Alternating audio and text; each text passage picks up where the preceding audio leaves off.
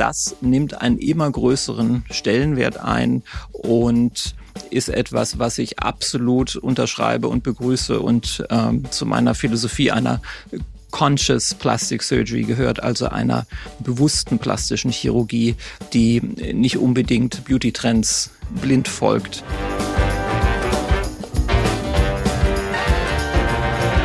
Herzlich willkommen zu meiner heutigen neuen Podcast-Folge meines Podcasts Bewusst Schön Sein, dem Podcast über Schönheitschirurgie und das Leben. Der Titel des heutigen Podcasts heißt ja, wie werde ich 2024 noch schöner? Und natürlich ist das ein kleiner Teaser und ein kleines Augenzwinkern ist mit dabei bei so einem solchen Titel, weil Schönheit so wahnsinnig relativ ist, so subjektiv und deshalb überhaupt nicht quantifizierbar für irgendjemand, außer für dich selbst ganz persönlich. Und Schöner zu werden heißt deshalb nicht unbedingt größere Lippen zu haben oder etwas weniger Hüftspeck, sondern schöner zu werden heißt vielleicht auch und im Besonderen sich selber mehr und mehr akzeptieren zu lernen, ähm, egal ob man eine Operation äh, aus Schönheitsgründen hinter sich hatte oder nicht, und mit dieser Akzeptanz das Leben besser genießen zu können. Diese heutige Episode ist deshalb auch keine ganz normale Episode, wo ich alleine mit dir über ein bestimmtes plastisch-chirurgisches Thema spreche. Es ist auch keine Interviewfolge, wo ich einen Gast bei mir zu sitzen habe und wir uns über ein Thema unterhalten, sondern es ist eine kleine Zusammenfassung über das letzte Jahr von meiner Seite aus und einen Ausblick auf das nächste Jahr. Und anfangen möchte ich damit, was sich bei mir persönlich ereignet hat, denn ich bin tatsächlich im letzten Jahr durch viele unterschiedliche Dinge hindurchgegangen, die relativ unerwartet auch kamen, weswegen ich auch hier sitze tatsächlich und in diesem Podcast mit dir spreche. Anfang des Jahres ist meine Abteilung, in der ich über 13 Jahre war, in der Schlossparkklinik in Berlin, eine Abteilung für plastische und ästhetische Chirurgie, deren stellvertretender Chefarzt ich war, ist geschlossen worden aus Umstrukturierungsgründen und ähm, man hat sich geeinigt, dass wir getrennte Wege voneinander gehen. Das kam auch für mich relativ unerwartet. Nichtsdestotrotz, da ich schon seit 2010 parallel eine Praxis für plastisch-ästhetische Chirurgie hatte, war das für mich kein Drama, dennoch unerwartet und kam mit vielen Umstrukturierungen. Und natürlich die schönste Umstrukturierung, ähm, die mir tatsächlich vielleicht am äh, unerwartetsten zuteil wurde und weswegen ich hier sitze, ist der Beginn eines Podcasts, ähm, der nun möglich war, weil ich natürlich etwas mehr Kapazitäten frei habe, um so einen Podcast überhaupt zu produzieren.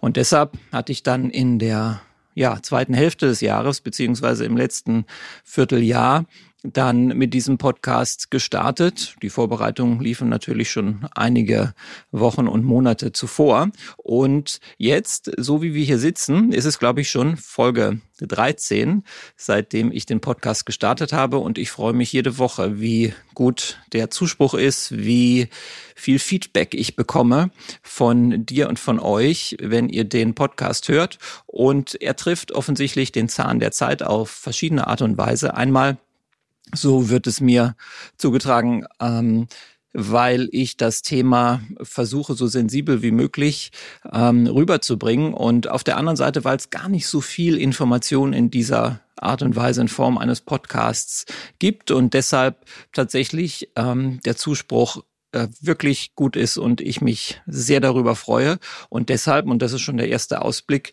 ins nächste Jahr, natürlich weitermachen werde äh, mit Solo-Folgen, so wie dieser und mit anderen Folgen, wo ich interessante Gesprächspartner haben werde, die aus ganz vielen Richtungen ähm, dieses ganze Thema beleuchten. Und dann geht's eben nicht immer nur allein um plastische oder ästhetische Behandlung, sondern auch um den Begriff der Schönheit selbst und ähm, wie dieser Begriff in ganz vielen Bereichen unseres Lebens verankert ist. Natürlich gibt es auch Dinge, die sich im Fachbereich plastisch-ästhetische Chirurgie, Beauty-Behandlungen getan haben in 2023. Und ähm, das sind vor allen Dingen ganz interessante Entwicklungen hinsichtlich der Wahrnehmung von plastisch-ästhetischen Behandlungen und ich sag mal der Exzessivität.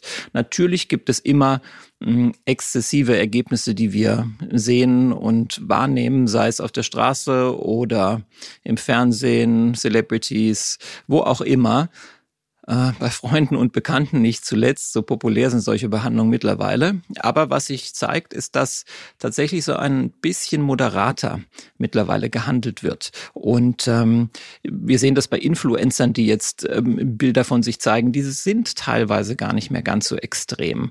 Ähm, man beobachtet auch eine Abkehr von ähm, superschmalen Hüften und einem riesigen Po. Ähm, das heißt, das Brazilian Butt Lift, so äh, wird vermutet unter Kollegen, hat vielleicht schon seinen Peak erreicht und ähm, ist möglicherweise zumindest für den Moment an eine Grenze gestoßen, wo wir Menschen dann auch sagen, hm, das reicht eigentlich. Und äh, das Schönheitsideal geht wieder in eine natürlichere Richtung tatsächlich. Und das ist etwas, was ich persönlich extrem begrüße sub, ein subtileres, äh, vorsichtiges Umgehen mit dieser ganzen Thematik. Und äh, dem natürlichen Look ist es dann eben auch geschuldet, dass äh, Brustimplantate beispielsweise nicht mehr so groß gewünscht werden. Ähm, natürlich gibt es das. Ausnahmen bestätigen wie in allen Lebenslagen die Regel. Aber grundsätzlich beobachte auch ich einen Rückgang beziehungsweise in eine Hinwendung zu natürlicheren Größen, nicht ganz so großen Größen, was Brustimplantate angeht. Mm, was sehr im äh, Blickfeld auch tatsächlich ist, ist die der Umgang mit Hyaluronsäure und den Ergebnissen von Hyaluronsäurebehandlungen. Meinen Patientinnen und Patienten fällt immer mehr auf, wie problematisch überdimensionierte Hyaluronsäurebehandlung auch sein können. Das heißt, wenn einfach zu viel injiziert wird, wenn Gesichter zu puffy, zu aufgeblasen aussehen, zu unnatürlich aussehen und man dann wirklich die negativen Auswirkungen von Hyaluronsäurebehandlungen äh, erkennt. Und das liegt ein bisschen daran, dass gerade in den letzten zehn Jahren natürlich immer mehr mit Hyaluronsäure gearbeitet wurde.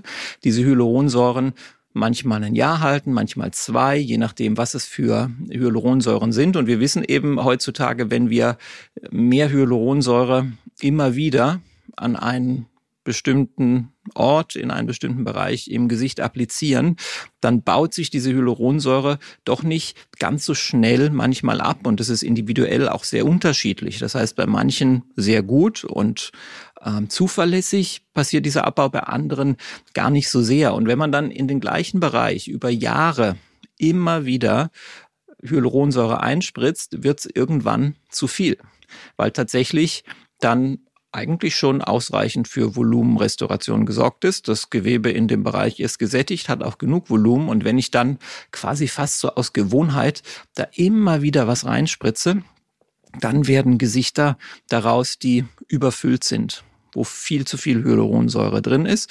Und das ist etwas, was unsere Patientinnen und Patienten mittlerweile auch gut mitbekommen und sehen und äh, uns entsprechendes Feedback geben. Und ähm, auch da scheint sich, und ich denke, das wird auch im nächsten Jahr so weitergehen, ein Trend äh, zu entwickeln hin zu, ähm, ja, die Hyaluronsäure etwas kritischer auch zu betrachten als ähm, Mittel der konservativen Behandlung und andere Behandlungen äh, mit einzubeziehen.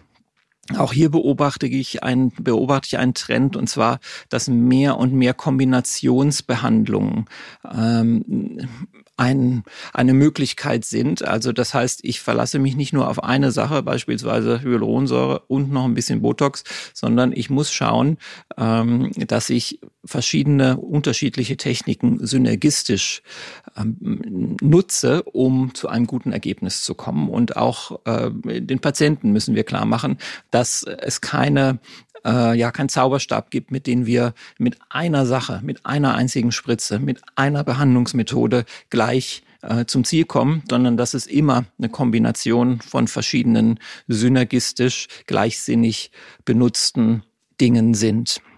minimalinvasive ähm, Eingriffe, also quasi alles, was wir im Office machen können, ähm, die ja Behandlung mit Botox-Filler, und diese Sachen äh, sind weiterhin natürlich im Kommen. Das ist nichts, was weniger wird, sondern natürlich werden immer mehr Menschen darauf aufmerksam und die Techniken verfeinern sich, trotz allem, was ich gerade gesagt habe. Aber ähm, es findet deshalb auch eine kritische Auseinandersetzung statt, weil einfach insgesamt die Anzahl der Menschen, die sich damit beschäftigen, steigt. Und ähm, das ist eigentlich prinzipiell unterm Strich dann eine gute Entwicklung.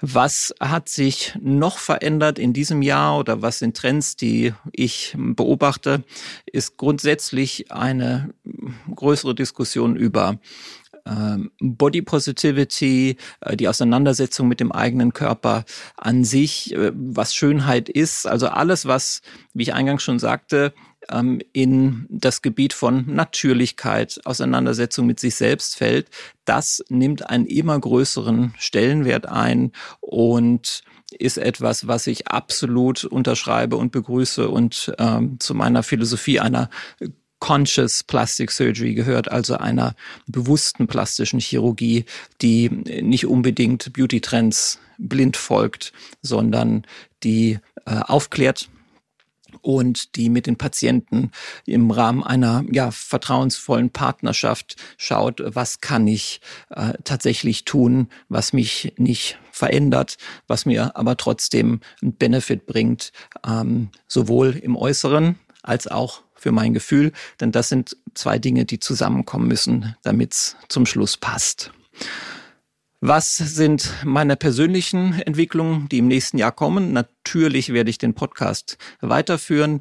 Ähm, ich freue mich sehr drauf, was da so kommt und was für Interviewpartner sich ans Mikrofon setzen und mit mir diskutieren. Ich werde weiterhin auf äh, Kongressen unterwegs sein und im Austausch mit Kolleginnen und Kollegen mir die neuesten Informationen holen über Trends ähm, in unserer Industrie und natürlich ähm, die Techniken verfeinern, die ich selber nutze, neue Techniken lernen, alte Techniken auffrischen, dann natürlich meine eigenen Erfahrungen auch weitergeben. Das sind alles Dinge, die sind enorm wichtig, um up-to-date zu bleiben, um einfach äh, so verantwortungsbewusst, wie ich es auch selber von mir fordere, dem Patienten gegenüber dann ähm, neue Behandlungsmethoden weitergeben zu können. Und freue mich deshalb auf das nächste Jahr mit dir am Lautsprecher beziehungsweise den Kopfhörern. Ähm, ich werde natürlich immer neueste Entwicklungen und interessante Themen auch hier in diesem Podcast besprechen. Ähm, dafür eignete er sich, eignet er sich extrem gut, weil man nicht zu mir in die Praxis kommen muss, um darüber zu sprechen, sondern ähm, du bekommst einen Eindruck, was da los ist. Und ich hoffe deshalb, ähm, dass du dabei bleibst und mir äh, gerne zuhörst bei äh, natürlich jeder Folge im Idealfall oder zumindest bei denen, die dich besonders interessieren.